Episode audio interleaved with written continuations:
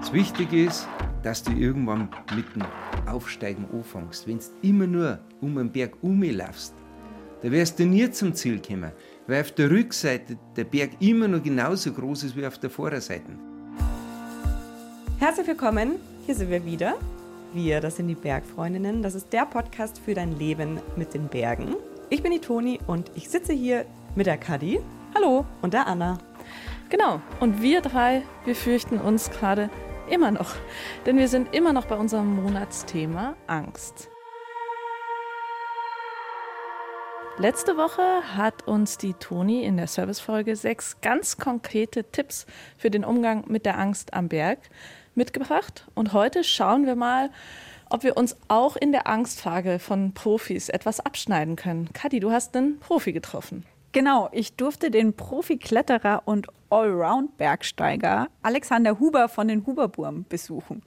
Und das ist nicht nur der erste männliche, sondern auch der bekannteste Bergpromi, den wir jemals bei den Bergfreundinnen hatten. Denn selbst wenn man mit Klettern überhaupt nichts am Hut hat, dann kennt man ihn und seinen Bruder Thomas aus der Werbung für eine schnittige braun-weiß-braune Süßigkeit mit Milch, die 2016, na 2010 war es, über die Bildschirme flimmerte.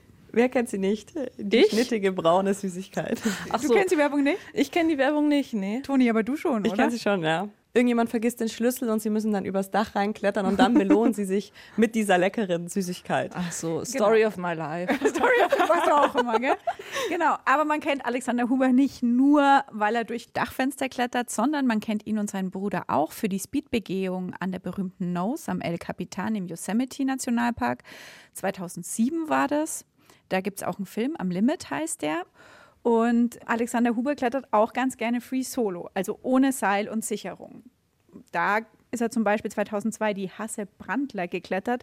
Das ist eine 8-Plus-Route an der Großen Zinne in den Dolomiten. Und das ist auch deswegen ein Meilenstein der Klettergeschichte, weil der Fels in der Zinne Nordwand ziemlich brüchig ist. Warum macht man sowas?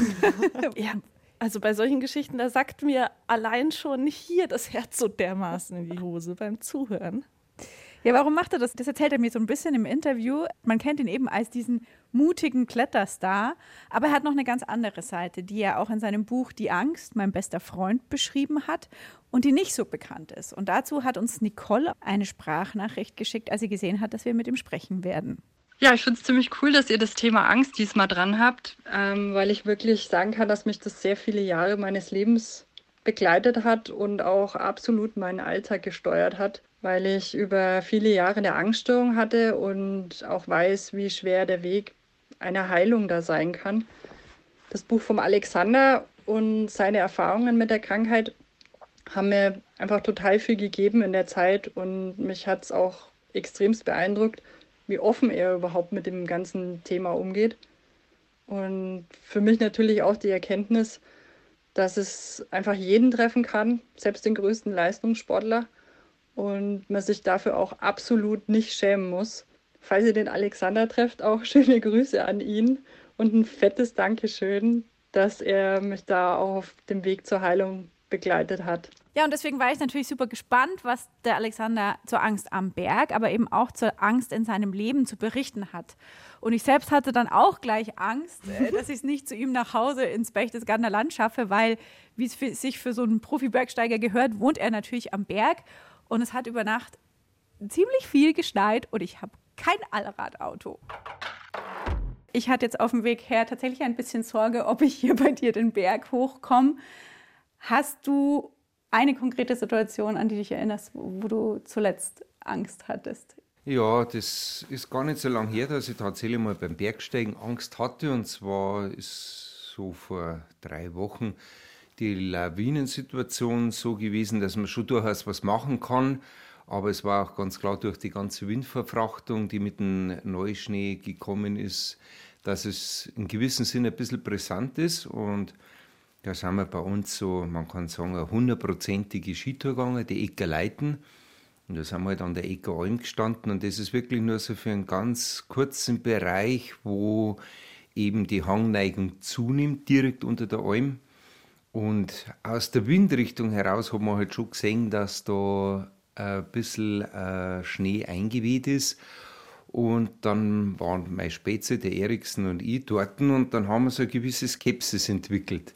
Eben schon ein ungutes Gefühl, eben diese Angst, die uns mitteilen wollte, dass das vielleicht nicht ganz passt. Und dann sind wir beide so hingestiegen und dann ist ja genau der Bereich, wo man noch die freiliegenden Graspolster sieht. Und da, wo dann der Schnee kommt, da sind wir jetzt ein bisschen vorsichtig reingestiegen, haben wir da runtertreten hm, dann haben wir beide so dort gestanden, der jeder hat es ein bisschen treten und auf einmal ist halt das Schneebrett abgegangen. Und das war eben für mich auch so ein Gradmesser dafür, wie wichtig es ist, dass man in gewissen Momenten die Angst zulässt, der Angst in die Augen schaut und halt richtig darauf reagiert. Das heißt einfach in dem Fall testen und nicht einfach hirnlos reinfahren. Ich würde jetzt nicht sagen, dass uns diese Lawine, also dieses kleine Schneebrett sofort umbringen hätte müssen, aber es wäre auf jeden Fall eine prekäre Situation, in die man nicht hineinkommen will. Und so gesehen kann ich da in dem Moment ganz klar sagen, war die Angst mein bester Freund, meine wichtigste Überlebensversicherung. So heißt ja auch dein Buch, Die Angst, dein bester Freund. Wie fühlt sich das dann bei dir an? Also wenn man es jetzt nennen will, in einer problematischen Situation, die ganz plötzlich kommt, ist es ja der Adrenalinschub, den man kennt, da wo es dann mit einem Mal bis in die Haarspitzen zu spüren ist, dass da jetzt tatsächlich was passiert ist. Und das ist ja wichtig, weil man muss ja von einer Zehntelsekunde zur nächsten, ich nenne es jetzt mal abwehrbereit sein. Und das kennen wir Menschen ja quasi schon von unserer Natur her. Früher waren ja wilde Tiere da, da haben wir sofort reagieren müssen, wenn man halt quasi attackiert wird. So eine Situation gibt es auch heute noch, sei es beim Bergsteigen, sei es äh, zum Beispiel im Straßenverkehr, überall, wo vielleicht sogar Tempo im Spiel ist und da muss man eben sofort reagieren. Und da bringt einen der Adrenalinschub dazu, dass man sofort in diesem Moment voll konzentriert ist, alle Sinne hellwach sind und man halt quasi 100% bereitgestellt wird, um richtig auf die Gefahrensituation zu reagieren. Jetzt beschreibst du das ja auch ganz eindrücklich in dem Buch zum Beispiel an der großen Zinne, wie du da mit Angst umgehst oder wie du grundsätzlich mit Angst umgehst, weil es kann ja durchaus auch passieren, dass die Angst overpaced sozusagen, also dass man sie nicht mehr in den Griff kriegt und Kontrolle ist ein Wort, was da auch relativ häufig fällt im Buch. Wie kriegst du das hin, die Angst genau auf diesem Level zu halten, das eben noch gut ist, aber nicht zu viel? Ja, wenn ich jetzt so wie an der großen Zinne Nordwand die Diaretissima klettern will, da ist es ja irgendwo offensichtlich, dass wenn ich da kein Seil verwende, es eine hundertprozentige Gefahrensituation ist. Das heißt, brauchen wir gar nicht überlegen, wie es ausgehen würde, wenn das Problem auftritt. Das heißt, ich halt irgendeinen Fehltritt mache, einen Fehlgriff, einfach einen Kletterzug falsch ausführe ich komme zum Sturz und das wird man nicht überleben. Und deswegen ist es ja offensichtlich sehr richtig, dass ich da meine Probleme damit habe. Das heißt, dieses ungute Bauchgefühl, das eben schon die Angst vorm Abstürzen auslöst. Und ich denke, es ist in so einem Fall auch ganz wichtig, dass in dieser Vorbereitungsphase man dieses Auf und Ab durchlebt. Einerseits die Sicherheit, ich habe die Kletterzüge von der Schwierigkeit her im Griff. Ich kann die Schwierigkeiten so dominieren, dass ich alle Kletterzüge mit hoher Präzision, mit hoher Kraftreserve ausführen kann. Ja, das ist dann eben dieses Selbstvertrauen, das Vertrauen in mich selbst, dass ich es kann. Dann andererseits aber auch wieder die schwarzen Gedanken. Wenn es nicht im Griff hat, ich irgendeinen Mist baue, dann in eine nicht mehr händelbare Situation mich hinein manövriere, ja, dann kommt vielleicht wirklich dieser Absturz. Und dann stürzt man, dieses Gefühl durchzuleben, wow, was passiert dann, diese, dieses Paralysiertsein in diesem Moment, das muss man auch wirklich in Gedanken mal durchgespielt haben, damit in diesem ganzen Wechselbad der Gefühle sich am Ende etwas herauskristallisiert. Wenn ich das Gefühl habe, dass ich die schwarzen Gedanken nicht wegbringe, ja, dann muss es aber auch wirklich sein lassen, weil ich dann dem Ganzen physisch und vor allem mental nicht gewachsen bin. Oder es gewinnt am eben auch dieses Selbstvertrauen. Weil wenn das Selbstvertrauen am Ende stehen bleibt nach diesem ganzen Prozess, dann weiß ich auch, dass ich dem mental gewachsen bin. Und warum weiß ich das dann? Weil ich eben in der Vorbereitungsphase auch schon kleinere Routen mit weniger hohen Schwierigkeiten zur Vorbereitung geklettert bin, ständig diesen Umfang gesteigert habe, so dass ich mit an Sicherheit grenzender Wahrscheinlichkeit sagen kann, ja, auch diese Route habe ich so im Griff, wenn eben in der Vorbereitungsphase bei mir das Selbstvertrauen gewonnen hat. Jetzt kriegen wir immer sehr viele Stimmen auch von unseren Zuhörerinnen und Zuhörern. Und auch zum Thema Angst haben wir eben aufgerufen, uns ihre Probleme oder womit sie so strugglen zu schicken. Und da war eben sehr häufig die Rede davon, dass Leute sich ihre eigenen Fähigkeiten eben nicht bewusst sind, ne? dass sie zwar ähnlich schwierige Sachen schon gemacht haben und trotzdem in dem Moment einfach sich unsicher sind. Ist das was, was einfach dadurch, dass du als Profi dich so oft und so intensiv damit beschäftigst, irgendwann weniger wird? Oder hast du solche Momente auch? Also ich denke, es hat überhaupt nichts damit zu tun, ob man jetzt Profi ist oder einfach nur zur Freude auf die Berge steigt. Ich meine, es ist ja so, dass ja auch ich im direkten Sinne gar nicht einmal vom Bergsteigen lebe, sondern von der Arbeit auf der Bühne. Also ich bin ja so gesehen Kulturschaffender, deswegen auch derzeit schon seit ja, fast einem Jahr ja, arbeitstechnisch arbeitslos ähm, sondern es hat einfach vor allem damit zu tun, wie viel Kompetenz bringe ich mit, um Situationen richtig einzuschätzen.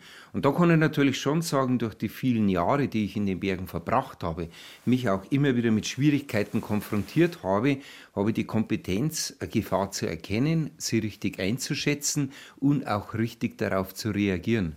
Und immer dann, wenn ich in so eine Situation reinkomme, da wo ich das Gefühl habe, ich bin dem Ganzen nicht wirklich hundertprozentig gewachsen, ja, dann gibt es eben letztendlich nur eine richtige Lösung, die heißt umkehren, nicht weitergehen in diese Situation hinein, sondern zurückzutreten, um vielleicht in einer späteren Situation besser aufgestellt zu sein oder einfach zu erkennen, das ist too much, das ist mir zu viel, das kann ich nicht kontrollieren und dann muss man einfach so etwas auch sein lassen. Wenn man hier dann trotzdem weitermachen würde, dann müsste man diese Gefahrensituation ignorieren. Dann ist man ein Hasardeur und gerade in der Welt der Berge sind Hasardeure noch nie weit gekommen. Und ich sage, wenn man jetzt halt in der Bergwelt noch nicht so viel Erfahrung hat wie meiner einer, dann gibt es halt nur ein wichtiges Überlebensprinzip. Immer dann, wenn man sich bewusst ist, dass man jetzt in einer Gefahrensituation ist, die Sinne schärfen, der Gefahr ins Auge schauen und wenn man eben nicht wirklich erfahren darin ist, zurücktreten, sich die Erfahrung zuerst aneignen, durch eine andere kompetente Persönlichkeit lernen, mit solchen Situationen umzugehen, um dann wieder zurückzukehren, wenn man weiß, jetzt habe ich dieses notwendige Wissen und die Kompetenz, das auch richtig einzuschätzen. wenn man das ignoriert, dann geht es nicht lange gut. Gerade in der Welt der Berge nicht. Wenn man jetzt nicht wie du Free Solo unterwegs ist, ist man ja häufig zusammen am Berg. Und ihr seid ja auch häufig als Brüder zusammen am Berg unterwegs. Ich meine, du hast mal gesagt, dass ihr sehr offen mit dem Thema schlechtes Bauchgefühl und Angst umgeht. Und man sieht ja in euren Filmen, dass ihr euch immer motiviert und, und äh, gegenseitig gut zuredet. Wie ist es, wenn, wenn da jemand von euch beiden ein Problem hat? Hast du da vielleicht einen Tipp, wie man das gut kommunizieren kann? Weil ich glaube, das ist in so Gruppen ja häufiger mal ein Problem.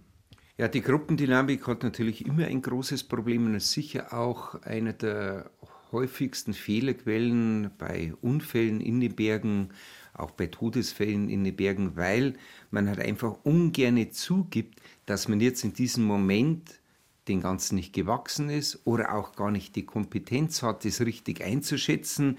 Man ist dann irgendwo im Nirvana, gefühlsmäßig will es aber nicht ansprechen, weil man nicht klein beigeben will. Man will ja quasi seinen Status in der Gruppe nicht gefährden. Und das sind einfach diese fatalen Situationen, wo es halt immer wieder zu schwerwiegenden Unfällen kommt. Und das Wichtige ist halt einfach immer, dass man ganz klar kommuniziert, auf welchem Niveau man ist. Das heißt einerseits auf welchem Niveau des Könnens, aber auch auf welchem Niveau der Erfahrung sodass man halt immer ganz offen damit umgeht. Ich weiß, das lässt sich äh, in vielen Bereichen des Lebens so nicht umsetzen. Das lehrt mich halt einfach die Erfahrung in der Gesellschaft an sich. Und trotzdem muss man einfach daran arbeiten, weil immer dann, wenn man so unterwegs ist, ist man brandgefährlich unterwegs. Jetzt, äh, glaube ich, ist Free Solo ein Film, der, der das Klettern einer sehr großen, breiten Masse nahegebracht hat. Und der ist ja auch unfassbar gut schafft, obwohl man weiß, wie er ausgeht, sehr spannend zu sein und ich finde, bei dem man sich sehr gut fürchten kann. Da kommen dann ja auch so Zuschreibungen wie Todessehnsucht, lebensmüde, keine Ahnung. Mit welchem Blick schaust du diesen Film an? Ja, ist ein wirklich sehr interessanter Film, weil er eben schon sehr offen mit dem Ganzen umgeht. Äh, die sind da wirklich als Filmschaffende sehr nahe an den Alex Honnold Rang und haben ja auch wirklich so seine ganze Gefühlswelt mit erklärt. Und so gesehen ist es wirklich ein Psychogramm des Menschen, Alex Honnold. Und es geht irgendwo auch um den El Capitan, auch um die Route Freerider, aber letztendlich nur hintergründig, sondern der Film will erklären, was den Alex Honnold überhaupt in die Position bringt, so etwas zu machen.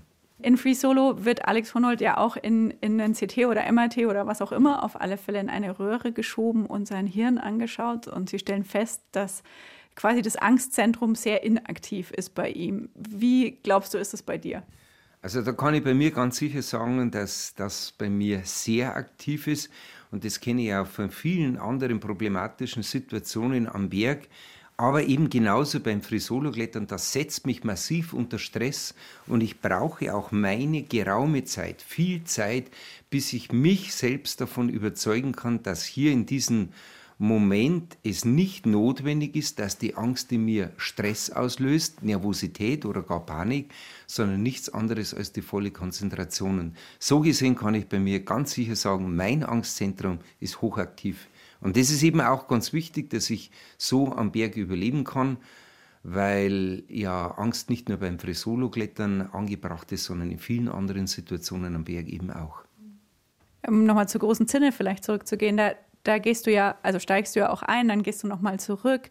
Am Ende kommst du oben an und beschreibst dieses Gefühl, wie es ist, da oben anzukommen, ganz bei sich zu sein. Glaubst du, dass andere Menschen, die nicht Free Solo klettern, dieses Gefühl auch haben können? Oh ja, ich glaube, dass jeder Mensch in seiner Art und Weise genau die gleichen Gefühle entwickeln kann. Und zwar, wenn er einfach versucht, an seine Grenzen zu gehen. Warum ich da sehr sicher bin, weil ich eben selbst auch nicht nur beim Frisolo-Klettern solche Gefühle erlebe, sondern auch bei anderen Situationen, beim Bergsteigen oder auch sonst im Leben. Immer dann, wenn man sich mit großen Schwierigkeiten konfrontiert, wo man viel Energie investieren muss, um so etwas am Ende zu bewältigen, ja, immer dann erfährt man dieses gleiche erhabene Gefühl, es geschafft zu haben. Und das kann man eben in der Quintessenz zusammenfassen. Quintessenz ist, je mehr ich investieren muss, um das Ziel zu erreichen, umso schöner ist es am Ende, wenn man es erreicht hat. Aber es ist nicht so, dass intensives Erleben immer nur mit Gefahr einhergeht. Nein, das muss jetzt natürlich nicht nur mit substanzieller Gefahr verbunden sein, aber letztendlich mit Gefahren im Allgemeinen schon. Zum Beispiel, wenn ich ein großes Projekt habe, wo viele Schwierigkeiten zu überwinden sind, dann laufe ich ja immer Gefahr, es einfach nicht zu schaffen. Das muss jetzt, das Nichtschaffen muss ja nicht zwangsläufig mit einem Tod verbunden sein oder mit dem Ableben, sondern es kann einfach nur sein, dass ich es einfach nicht schaffe. Und dann hat man ja Angst davor, es nicht zu schaffen, weil es ja mit der Enttäuschung verbunden ist. Und genau deswegen ist es dann so schön, wenn man es trotz aller Schwierigkeiten, die man auf dem Weg zum Ziel zu überwinden hat, es doch geschafft hat. Wie gesagt, es muss nichts mit einer tödlichen Gefahr zu tun haben, sondern einfach nur mit der Gefahr, es nicht zu schaffen. Über Versagensangst schreibst du auch das in dem Buch. Versagensangst, ja, genau. Ja. Da hast du einen kleinen Trick ja, so oft ist es ja mit der Versagensangst, dann macht man sich Gedanken darüber, boah, wenn ich das jetzt nicht schaffe und jetzt habe ich schon zehnmal nicht geschafft und dann wäre es wahrscheinlich den elf, das elfte Mal auch nicht schaffen. Ich habe mir immer gesagt, naja, eigentlich ist es schon fast schade, wenn ich es dann geschafft habe, dann, dann habe ich ja gar kein Ziel mehr. Und dann habe ich mehr so mit dem Gedanken befasst, naja, was ist jetzt dann, wenn ich es dann nicht geschafft habe, wo kann es dann weitergehen? Und dann kann man sich quasi ein Stück weit ablenken von der Versagensangst, dass ich jetzt beim elften Mal wieder nicht schaffe, sondern es ist eben auch gar nicht unbedingt so erstrebenswert, es geschafft zu haben, weil wenn man es geschafft hat, dann muss man sich Gedanken machen, was man als nächstes macht. Du bist ja eigentlich Physiker. Glaubst du, dass, dass dieser quasi naturwissenschaftliche Background oder Menschen, die so einen naturwissenschaftlichen, ich unterstelle mal analytischen Background haben, sich leichter tun, zum Beispiel im Umgang mit Emotionen wie Angst? Klar, ich habe einen naturwissenschaftlichen Sachverstand, aber ich bin natürlich auch als Mensch komplett anverlangt. Ich habe nicht nur eine Ratio, sondern auch eine Emotio und diese Konstellation auf das eine rationelle Denken zurückzugreifen, wie auch das emotionale Leben zu leben, das macht ja den Menschen aus. Wenn wir nur die Ratio hätten, dann wären wir Maschinen. Aber ich bin beileibe keine Maschine. Und vielleicht das einfachste Erklärung dazu, immer wenn ich Frisolo klettere und nur den rationalen Verstand folgen würde, dann würde ich sagen, das mache ich doch nicht. Das ist ja ein totaler Wahnwitz, jetzt Frisolo durch so eine Wand zu klettern, wenn es Sicherungsmaterial dazu gibt. Also das heißt, ich bin wirklich auch ein sehr emotionaler Mensch, der aber eben auch über die Fähigkeit verfügt, dieses rationale Denken nicht auszublenden, sondern ganz wichtig zum Überleben zu verwenden, weil gerade in der Welt der Berge sind ja die Gefahren immer da.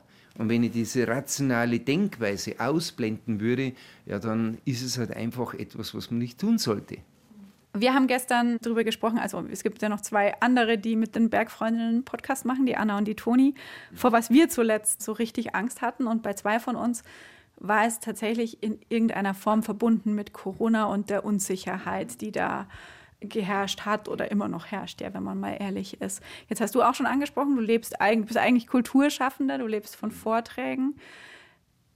Wie geht's dir in der Situation? Ja, also ich kann sicher sagen, dass mir die Corona-Situation extreme Sorgen bereitet und hier geht es aber eigentlich um die Zukunft von unserem Zusammenleben. Mhm. Ich bin ja Kulturschaffender, ich lebe davon, dass sehr viele Leute zusammenkommen und ich denke, es wird nachhaltigen Schaden in der Gesellschaft und in der Gesellschaftsform anrichten, weil er letztendlich das Ganze mit den Maßnahmen nur dann funktioniert hat, wenn man die entsprechende Angst in der Bevölkerung erzeugt. Und das wurde doch jetzt über ja, fast schon ein ganzes Jahr gemacht und man hat auch das Gefühl, die Gesellschaft ist heute schon schwer paralysiert von eben dieser Angst vor Corona mir geht es nicht um meine Gesundheit, ich habe da tatsächlich viel mehr Sorge um die zukünftige Gestaltung des Zusammenlebens und da glaube ich, können wir uns tatsächlich schwere Sorgen machen, ob dieses gesellschaftliche Leben in der Zukunft nicht nachhaltig gestört ist. Und wie geht es dir so als quasi, mal, wenn man 80 Prozent seines Einkommens oder so, weiß ich nicht, wie viel die Vorträge bei dir ausmachen, nicht mehr hat? Ist das, was dich Existenzsorgen haben lässt oder sagst du, das wird wieder gut auf jeden Fall. Ja, es ist schon tatsächlich eine substanzielle Bedrohung von meinem Leben als Bergsteiger, weil ich eben den ganz großen überwiegenden Teil als Kulturschaffender verdiene. Und jetzt geht es zum Beispiel auch mal darum, was wird hier gefördert, was werden hier an Hilfen einem zugelassen. Und das ist eben jetzt schon die Diskussion, weil ich eigentlich offiziell kein Kulturschaffender bin, sondern ich bin Berufssportler. Dass dabei das Kulturleben bei mir zum überwiegenden Teil des Einkommens beiträgt, wird hier tatsächlich geflissentlich übersehen. Es ist zumindest eine Diskussion und das ist genau das, was ja unsere Gesellschaft jetzt auch so richtiggehend spaltet. Der eine bekommt was, der andere bekommt nichts und dass hier die Gastronomie und die Kultur hier extrem leidet und da auch ganz viele durch den Raster fallen, dass vor allem die hinten dran hängen dann in der Gesellschaft, die eben nicht aus den Bildungsbürgerschichten sind. Und das ist eben auch die Aufspaltung der Gesellschaft, die gerade von Corona gefördert wird. Wenn wir vielleicht nochmal zurück zum Berg gehen, wie ist denn dein Erleben, wie hat sich deine Angst mit dem Alter verändert, also mit dem Älterwerden? Du schreibst im Buch über die Angst vor dem Älterwerden, aber hat sich auch dein Umgang verändert? Ja, es ist so, dass jedes Lebensjahr dazu beiträgt, dass man mehr Erfahrung bekommt und ein Mehr an Erfahrung lässt einen auch viel sensibler werden gegenüber Gefahrenmomente, wie sie ja im Bergsteigen immer wieder auftauchen. Und deswegen gibt es einerseits diese Jahre des Stürmen und Drängens, weil man oft einfach nur ein bisschen betriebsblind ist, weil man gar nicht weiß, was da alles an Gefahren da ist. Da macht man da manche Dinge, wo man nachher gesagt hat, naja, also mit 40 würde ich das jetzt nicht mehr machen, weil ich ja gesehen habe, wo der äh, Fehlerteufel im Detail drinsteckt. Und das ist eben dann die andere Seite. Mit 40, 50 macht man gewisse Dinge nicht mehr, weil man eben sagt, naja, da ist aber diese Gefahr noch da, da gibt es auch Sorge über diesen Gefahrenmoment zu tragen und deswegen komme ich am Ende zum Ergebnis, ich mache es besser nicht. Und dann kommt noch die dritte Komponente dazu, ich habe ja auch schon so viel erreicht. Und jedes Ziel, so kompetent wie man ist, trägt immer noch ein kleines Restrisiko in sich. Und dann stellt man sich die Frage, naja, wenn ich es jetzt schon geschafft habe, vier, fünf in der ähnlichen Kategorie an Ziele zu erreichen, ja, dann brauche ich das sechste nicht mehr, weil es ist nicht mehr so der substanzielle Mehrwert. Vielleicht aus der Welt des Skifahrens kann man sagen, naja, jetzt habe ich schon dreimal die Streif gewonnen, jetzt weiß ich nicht, ob es einen Sinn macht, mich noch in der Zukunft vier, fünf Mal mit der Streif zu messen. Ich habe da alles abgeholt, was ich gewinnen habe können und ich da sagen, jetzt passt's, jetzt gelangt's. Und da werden wir halt ein Stück weit gemütlicher. Und das ist ja gut so. Aber nicht ängstlicher, nur gemütlicher, wie du sagst. Ja. Jetzt hast du ja auch Familie. Hat das für deinen Umgang mit deiner Angst was geändert? Es heißt, ich habe keine, deswegen kann ich es nicht beurteilen. Man wird dann teilweise ängstlicher oder zumindest vorsichtiger, auch weil man eine Verantwortung hat. Also es ist schon so, dass man nie das negieren sollte, dass so etwas wie Familie etwas verändert. Und Familie ist da sicher etwas, was halt das mitbedeutendste ist, was man im Leben so an Änderung bekommt. Und das hat natürlich auch bei mir was verändert. Es hat auch bei mir im Umgang mit der Gefahr was verändert. Wobei eben dann schon immer ganz wichtig, betone, wesentlich wichtiger war bei mir dieses Älterwerden, dieses Mehr an Erfahrung haben, und es war immer schon so, dass ich die Welt des Bergsteigens überleben wollte. Weil es ist ja grandios, jedes Erlebnis, das ich in die Berg habe. Aber die negative Seite ist natürlich die damit verbundene Gefahr. Ich gehe nicht in die Berg, um darin umzukommen, sondern ich gehe in die Berg, weil ich leben möchte, weil ich dieses Leben intensiv spüren möchte. Dass da am Ende auch noch die Sorge um die Verantwortung, die mir mit der Familie tragt, noch oben drauf kommt, möchte ich nicht negieren. Aber wichtiges Siege, die gewonnene Erfahrung und auch die schon vielen Erfolge, die vielen schönen Erlebnisse, die man erreicht hat, das in der Summe macht es dann so, dass man sagt, oh, mehr brauche ich gar nicht mehr. Jetzt mache ich es mehr gemütlich. Wir haben uns gestern auch darüber unterhalten, inwieweit einem Ängstlichkeit anerzogen wird oder anerzogen werden kann. Wie gehst du denn mit dem Thema um in Bezug auf die Erziehung deiner Kinder? Ja, Angst ist etwas Supernatürliches, das ja tatsächlich in uns hineingeboren ist. Das muss nicht nur durch Erziehung vermittelt werden, sondern wir haben auch echte Urängste. Zum Beispiel vom Abgrund. Wenn es runtergeht, hat der Mensch einfach Angst. Stellt sich einmal vor, der Vogel dazu geboren werden, der kann ja nicht existieren. Für einen Vogel geht es immer irgendwo runter. Und dem taugt es ja gerade, wenn irgendwo oben einen Baum in der Krone drin huckt, weil da ist er sicher. Für uns ist genau das Gegenteil, wenn ich in der Baumkrone drin huck, dann muss ich aufpassen, dass ich nicht runterfalle. Deswegen muss ich Angst haben, weil sonst bin ich zu sorglos und irgendwann falle ich da runter. Es gibt aber auch Ängste, die bei uns gesellschaftlich entwickelt werden. Ich meine, der menschliche Umgang in der Zivilisation, zum Beispiel auch Straßenverkehr, ja, meine Güte, das sind so Ängste, die ganz wichtig sind, dass sie uns beigebracht werden, weil sie von Natur aus gar nicht veranlagt sind. Die haben ja erst durch unsere Lebensweise, durch unsere Gesellschaftsform entstanden. Und so gesehen ist auch das wichtig, dass wir unseren Kindern gewisse Dinge beibringen. Auch Ängste vermitteln. Da hast du Angst davor zu haben. Weil wenn du die Angst nicht hast, die gesunde Skepsis, dann wirst du irgendwann in unserer Gesellschaft aus gewissen Gründen heraus Schiffbruch erleiden. Dann kommen wir aber auch zu dem Punkt, dass es übervorsichtige Eltern gibt und die übervorsichtigen Eltern, die generieren Ängste, die gar nicht wirklich angebracht sind und die sind tatsächlich als negativ anzusehen. Und deswegen ist es eigentlich auch ganz wichtig, dass man da als Eltern einen entspannten Zugang hat. Vorsicht ist ganz wichtig, Vorsicht mit den Kindern, dass sie eben auch den Umgang mit Gefahren erlernen. Aber dieses Übervorsichtige ist etwas Schädliches für unsere Kinder. Und das muss man sich immer gewahr werden. Deswegen muss man sich als Eltern auch immer wieder selbst reflektieren. Ist das schon richtig, was ich jetzt den Kindern hier an Ängsten vermittle? Oder bin ich nicht einfach übervorsichtig? Weil das ist nicht gut für die Kinder, sondern genau das Gegenteil, absolut schädlich. Jetzt schreibst du auch in deinem Buch, dass, dass quasi dieser, dieser professionelle Umgang, sage ich mal, mit dem Thema Angst am Berg dich ja nicht davor bewahrt hat, auch im Leben eine Angststörung mal zu entwickeln. Ist das richtig oder es war eine Angststörung? Was war da los?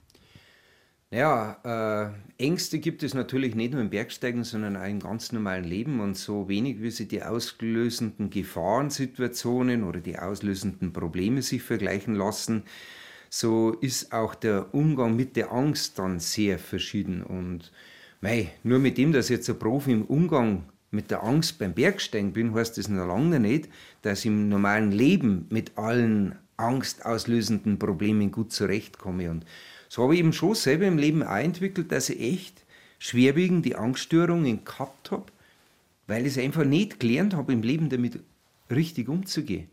Das ist zum einen zum Beispiel diese äh, finanzielle Situation, gerade nach dem Studium, ich bin Diplomphysiker, habe eine Doktorarbeit angefangen und hätte eigentlich so einen klar vorgezeichneten, sicheren Lebensweg gehabt, dann habe ich alles hingeschmissen, habe diesen unsicheren Weg in die Berge gewählt. Und was ist da unsicher?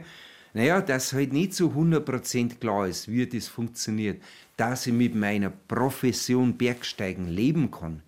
Einerseits durch Sponsorenverträge, ich meine, die Zusammenarbeit mit Sponsoren ist eine super Sache, aber du weißt nie, ob sie dann nächstes Jahr mit dir weitermachen. Das andere, alles ist immer vom Erfolg abhängig. Und Erfolg ist sehr unsicher.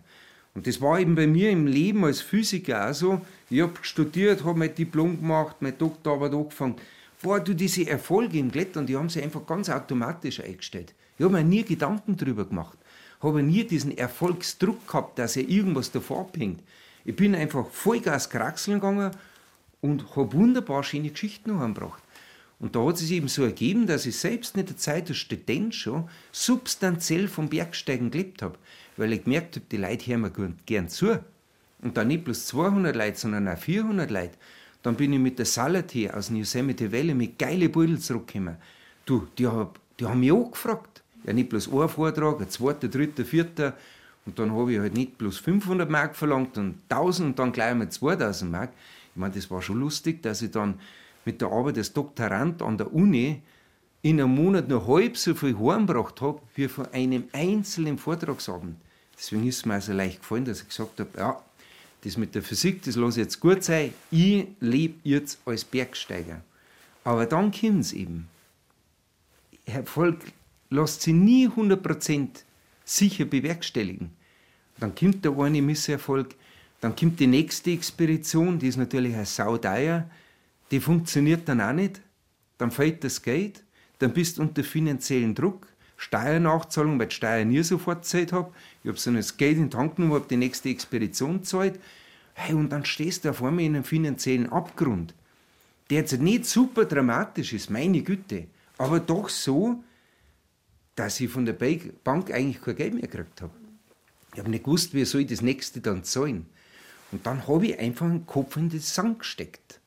Das heißt, ich bin nicht an die Bank gegangen und habe mich mit denen Leuten auseinandergesetzt, die es angeht, nämlich die Angestellten da, sondern ich bin einfach davor gelaufen, ich bin zu meinem Sponsor nach Italien gefahren und habe mein Geld nicht überweisen lassen, sondern habe es unten dann bar gekriegt. Genauso habe ich das gleiche mit meinem Sponsor in Frankreich gemacht, damit das Geld gleich gar nicht ins Land kommt. Weißt du, das Finanzamt will Geld haben, die Bank will Geld haben. Dann habe ich meine nächste Expedition gezahlt und das ist richtiges Kopf in den Sand stecken, weil ich habe mich verpflichtet gefühlt, von der nächsten Expedition mit Erfolg zurückzukommen, dass das dann mit den Vorträgen wieder läuft. Weil ohne Erfolg interessieren die Leute das nicht, was ich mache. Dann wäre ich gar nicht gebucht als Referent von den Veranstaltern und es kämen auch gar keine Leute. Und dann komme ich natürlich ohne Erfolg heim und ich habe nicht mehr gewusst, wohin. Dann kommt noch Kritik von anderen Sportlern hinzu und da sage ich eins, die schlimmste Kritik ist von anderen, wenn sie nicht gerechtfertigt ist.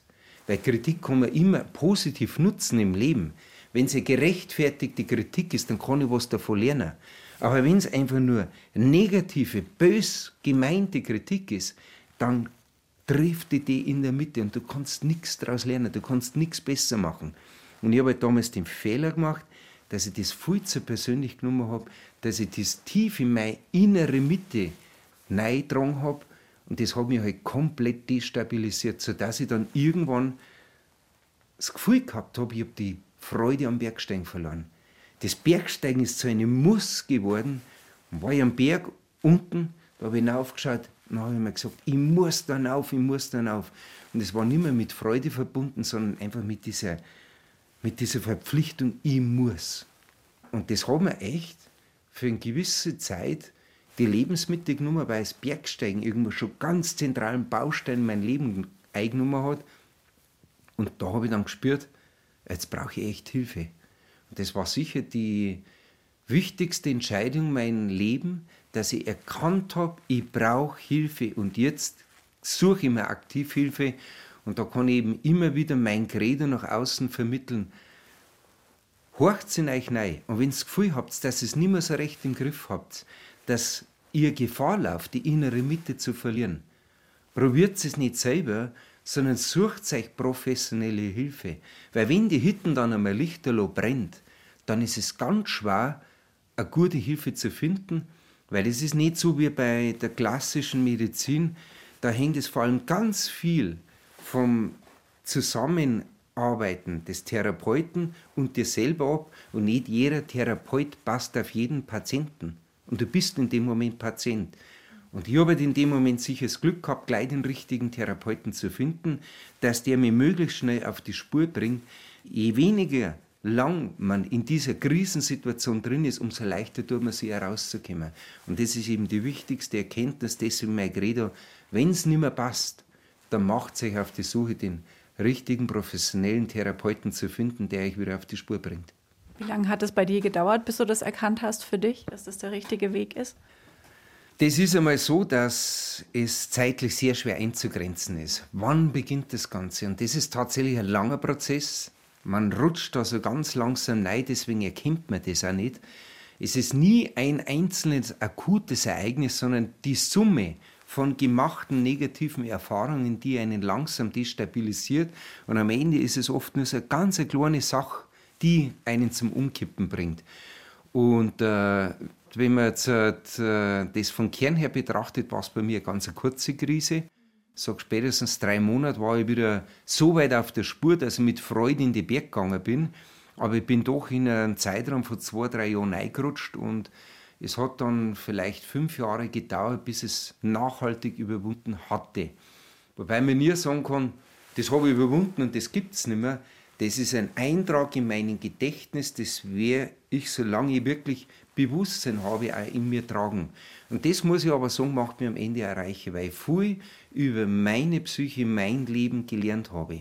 Und da sieht man mal, ich bin ja eigentlich beschrieben als der Naturwissenschaftler, der Physiker. Dem kann doch das gar nicht passieren. Und genau das Gegenteil ist der Fall. Ich bin ein hochemotionaler Mensch, der zugegebenermaßen über rationales Denken verfügt, und zwar weitreichendes rationales Denken. Aber ich habe doch im Kern immer noch das emotionale Leben, das mich prägt. Kannst du da ein bisschen was erzählen von der Therapie? War das eine Gesprächstherapie oder, also keine Ahnung, wenn man Höhenangst hat, dann macht man so Konfrontation und muss über die Hängebrücke gehen oder so? Gab es da sowas auch oder ging es wirklich viel ums Reden? Das war nichts anderes wie simple Gespräche. Und ich habe einfach versucht, mir zu erklären, dass wir Menschen so individuell verschieden wie wir sind, vom Charakter und allem, doch alle nach gewissen Schemen funktionieren. Das heißt, wir haben doch sehr eng im Kreis, in dem wir uns emotional bewegen. Und er hat natürlich schon viele andere Menschen betreut. Der erkennt gewisse Muster und er hat mir ziemlich schnell erklären können, was bei mir da einfach alles falsch läuft. Und der hat eben gesagt, du musst das nicht jedem recht machen. You have not to be everybody's darling. Das ist ja so ein schöner Spruch aus dem amerikanischen oder englischen Sprachraum. Und der sagt es aber auch aus. You have not to be everybody's darling. Du musst es nicht jedem recht machen. Und wenn der die halt nicht mag, dann lass den halt einfach so stehen. Den brauchst du auch nicht. Das Wichtige ist, dass du mit denen gut klarkommst, die dir wichtig sind in deinem Leben. Und dann darfst du halt einfach auch so eine Kritik gar nicht zu persönlich nehmen. Wenn er nicht mag, wenn er die nicht mag, dann tun einfach ausblenden und losen aber vor allem nicht in die Nei. Und eine von den anderen Sachen, mei, das ist einfach so, dass wir schon davon leben, dass wir individuelle Freiheit haben. Aber es geht auch immer darum, dass wir natürlich schauen, dass es im ganzen Umkreis passt. Und das Wichtige ist aber, wenn du andere Leute helfen möchtest, dass du vor allem zuerst selber auf, gut aufgestellt bist. Also denk zuerst einmal an dich selber. Und deswegen ist Egoismus überhaupt nichts Verkehrtes. Denk einmal an dich selber. Und dann, wenn es dir gut geht, dann schau auf die anderen. Und so funktioniert auch das Zusammenleben. Jeder ist ein Stück weit für sich selber verantwortlich und hat zuerst zu schauen, dass es ihm selber gut geht und dann denk sozial an die anderen. Hast du da auch was mitnehmen können von, von deinen Erfahrungen, wie du am Berg mit Angst oder Gefahr umgehst für den Prozess? Ja, und was mir der Lehmer Michi, das ist mein Therapeut, mir ziemlich schnell klar gemacht hat, ich muss ja eigentlich nur das, was im Bergsteigen so erfolgreich umsetze, aufs normale Leben rübernehmen. Und wie mache ich es beim Bergsteigen? Ich bin Profi im Umgang mit der Angst. Ich erkenne die Gefahr. Ich habe die Kompetenz, die Gefahren zu erkennen. Ich schaue gerne in die Augen, weil ich weiß, dass es so wichtig ist. Ich darf eine Gefahrensituation nicht einfach links liegen lassen und nicht beachten, sondern ich muss mich damit auseinandersetzen. Und so hat sie ja gesagt, musst du auch im Leben machen. Du hast ein Problem. Du hast ein Gefahrenmoment, gesellschaftlich, egal. Setz dich damit auseinander. Und wenn es gerade in dem Moment sehr unpassend ist, weil du schlecht aufgestellt bist von der Innenenergie, dann schieb's aber nicht auf die lange Bank, sondern beschäftige dich damit, sobald es dir irgendwie geht. Und dann versuche eine Lösung zu finden, weil es gibt zu allem eine Lösung. Und das Wichtige ist, so aus dem bergsteigerischen Bildhaus heraus, dass du irgendwann mit dem Aufsteigen anfängst. Wenn du immer nur um den Berg umlaufst, da wirst du nie zum Ziel kommen weil auf der Rückseite der Berg immer noch genauso groß ist wie auf der Vorderseite. Wenn du nicht mit dem Aufsteigen anfängst, kommst du nicht zum Ziel. Und so ist es halt auch mit den Problemen, wenn du dir nicht davonlaufst, die holen die garantiert irgendwann später wieder ein. Und meistens dann, wenn es ganz schlecht aufgestellt ist. Du hast ja vorhin viel über körperliche Fitness und so weiter gesprochen und über gut vorbereitet sein und Erfahrung haben. Wie wichtig ist der mentale Aspekt und trainierst du den richtig oder tust du was für deine mentale Fitness und wenn ja, was? Das liegt vor allem durch das Anwenden. Das heißt, ich gewinne Erfahrung, Selbstsicherheit durch das Tun selbst.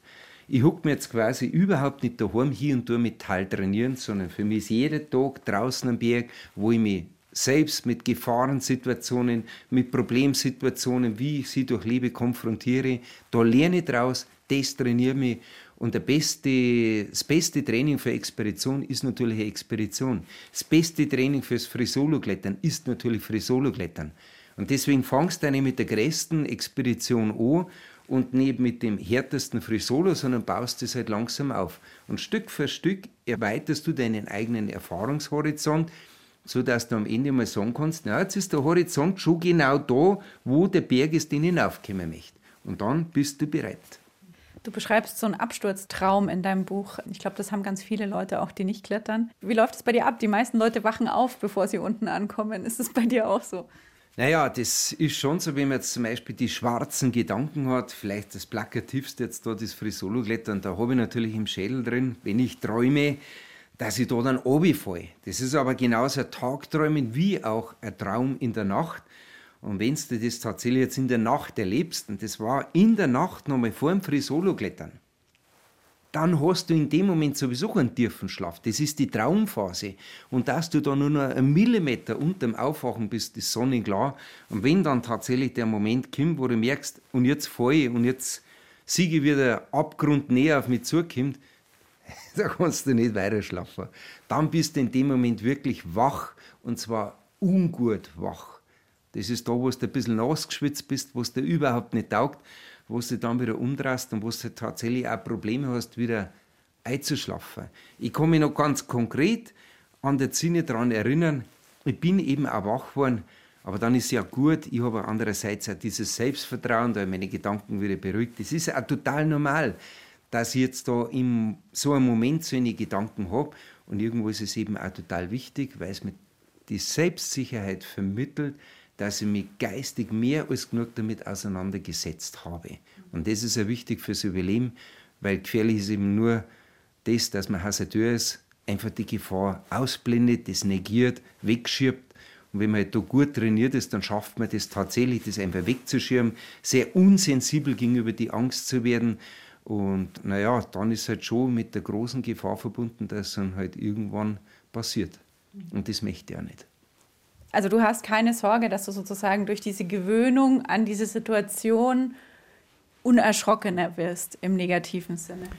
Ja, eine der großen Gefahren im Bergsteigen, wenn man engagiert unterwegs ist, dass man sich natürlich desensibilisiert. Das schafft man nicht nur in der Medizin mit der Allergie, genauso im Training für die Psyche. Das ist eine der großen Strategien.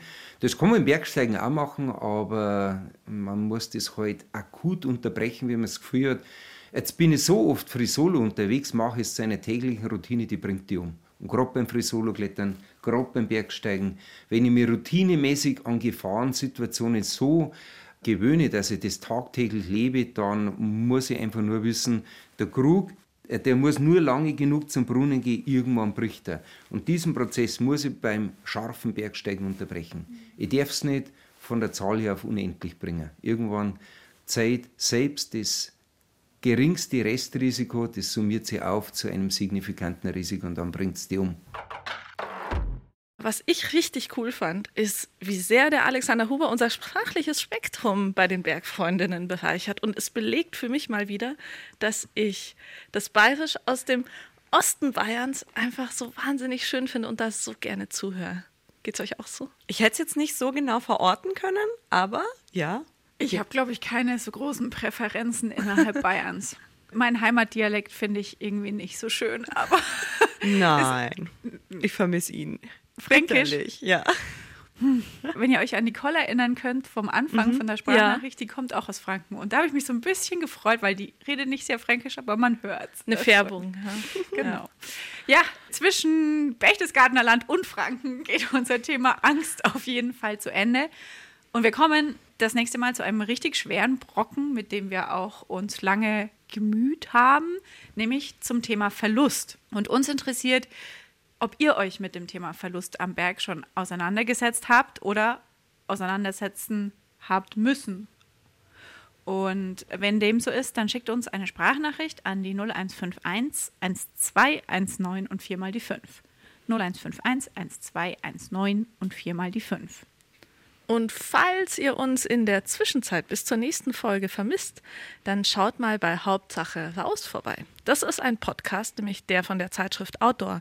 Da waren wir drei nämlich mal neulich zu Gast, ausnahmsweise mal auf der anderen Seite, und haben über unsere Rolle als Frauen am Berg gesprochen.